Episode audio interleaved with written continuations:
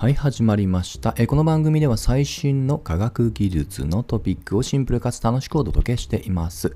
え今回は NASA の歴史その3と題して、主にスペースシャトル計画について触れてみようと思います。はい。え前回は、まあ人類最大の偉業、アポロ計画について触れました。まあ、ある意味もしかしたら NASA の歴史から見たらピークなのかもしれません。えそのポストアポロ計画を象徴するのがまさに今日のスペースシャトルの計画です。はい。まあ、スペースシャトル自体はね、もうおなじみですよね。私も結構子供の頃ね、ワクワクしながら見たのを覚えています。はい。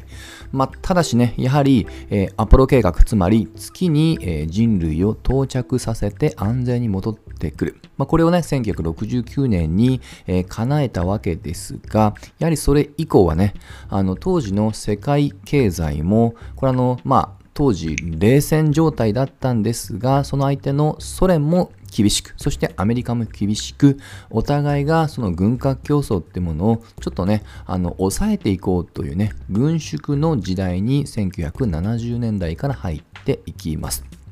そうすると、必然的に、まあ、軍事的な予算、そしてもちろんそれには、えー、この宇宙開発も含まれていますので、NASA に割り当てられる予算も厳しさを迎えてきます。はい。で、NASA 自身も実はアポロ計画の進行中、つまり1960年代からその次の計画ってもね、粛々と進めており、まあ、その中でその時代背景にも、まあ、あっていたのが、えー、スペースシャトル。スペースシャトルの目的は、えー、要は効率的に何度も宇宙に送ることができる。宇宙に行って送り迎えをする。名前の通りそのシャトルですよね。シャトル的な意味合いの宇宙有人の宇宙船を作っていくこと。そのポイントは再利用型につきます。はい。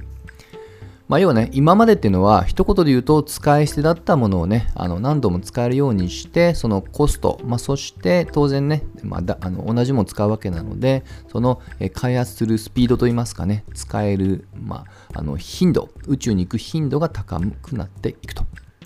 はい。で、この計画は正式には1972年、当時の大統領はニクソンですね。ニクソンが、今後の、えまあ、計画ってことで初めて、スペースシャトルを、えまあ、国の外に対して公にし、え具体的には1981年から、打ち上げられることになってきます。その1972年当時のニクソン大統領が唱えた目標は年約50回宇宙に行くことを目標とすると、まあ、掲げました。えー、大体ですけども、週に1回ぐらいのペースになりますかね。まあ、ちょっとそう考えたら凄まじいです。はい。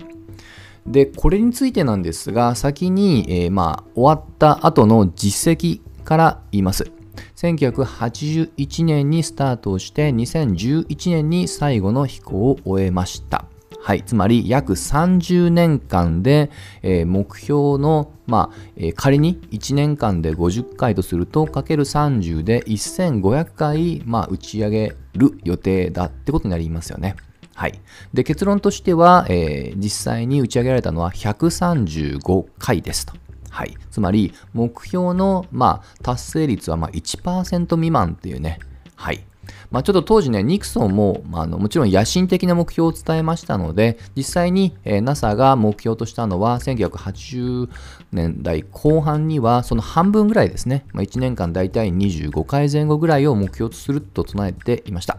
まあ、それを踏まえても、つまりだいたい2%ぐらいの達成率です。何があったのか。はい。で、これはですね、表面的にはやはり2つの悲劇的な事故によるところが大きいです。はい。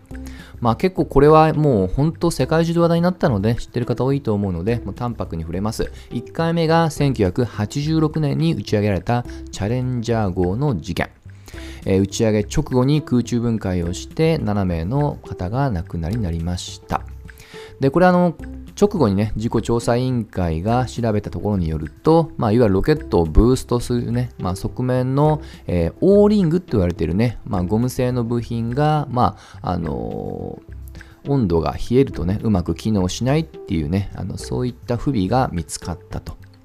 実は事故後に見つかったのではなく、えー、以前からその指摘はされたんですけど開発側とそれを政治的に判断をしていくっていうね、えー、方々とでうまく意思疎通が取れなかったところが、まあ、やはり原因にあるっていうところが指摘されていますと。はい。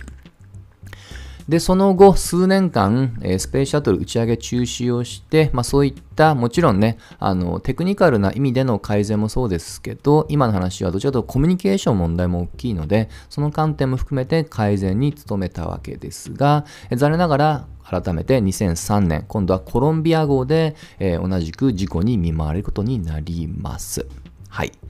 で、これは打ち上げは問題なかったんですが、宇宙で目的の、まあ、調査、作業を行った後の地球への帰還の時に、えー、空中分解をしてしまうっていう悲劇ですね。で、これも、えー、直接的な原因は、えー、燃料タンクの断熱材の破片がポロッとね、え剥がれ落ちて、その、え破片が有人宇宙船のまあ一つのね、あの、左翼っていうね、あの、ところ、翼の部分を直撃をしたっていうところが、まあ原因だったたようです。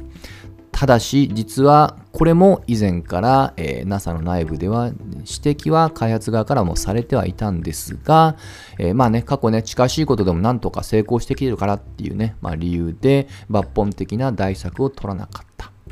つまり、今回も本質的には、やはりその NASA におけるその意思決定の疎通のあり方、その体制に問題があるっていうところが改めて指摘を入ることになってきますと。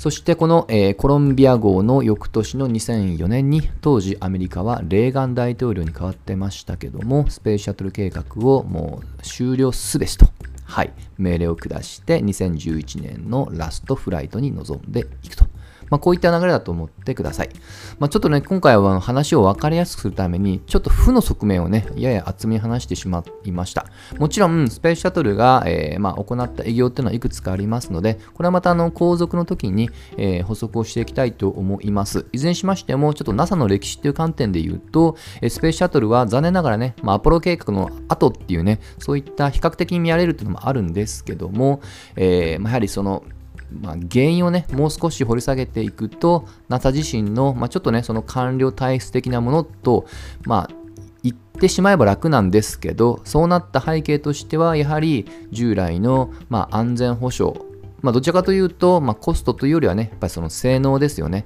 性能重視だった時代から、えー、ポストアポロ計画になっていくと、やはりコスト面、手のプレッシャーっていうところが背景にあり、まあ、その結果として、えー、そのコストコストで性能を重視してきた。もしくはその予算を獲得するための官僚的な、まあ、動きを誘発してしまったと。まあ、このあたりもおそらくは遠因があろうかと思います。これあの結構なんでしょうね。NASA だけじゃなく民間の特に大企業でも起こりがちなあの組織体質の問題だと思います。はい、この辺りのミッションが表面的な経済合理性に移ってしまったっていうところ、それがしかるがゆえに大企業病に陥って内部闘争を繰り広げてしまうと。まあ、よく聞く話ですよね。まあ、なぜでも、あの、大まかに言うとね、はり近しいことがあったっていうところが、まあ、今回のポイントだったりはします。はい。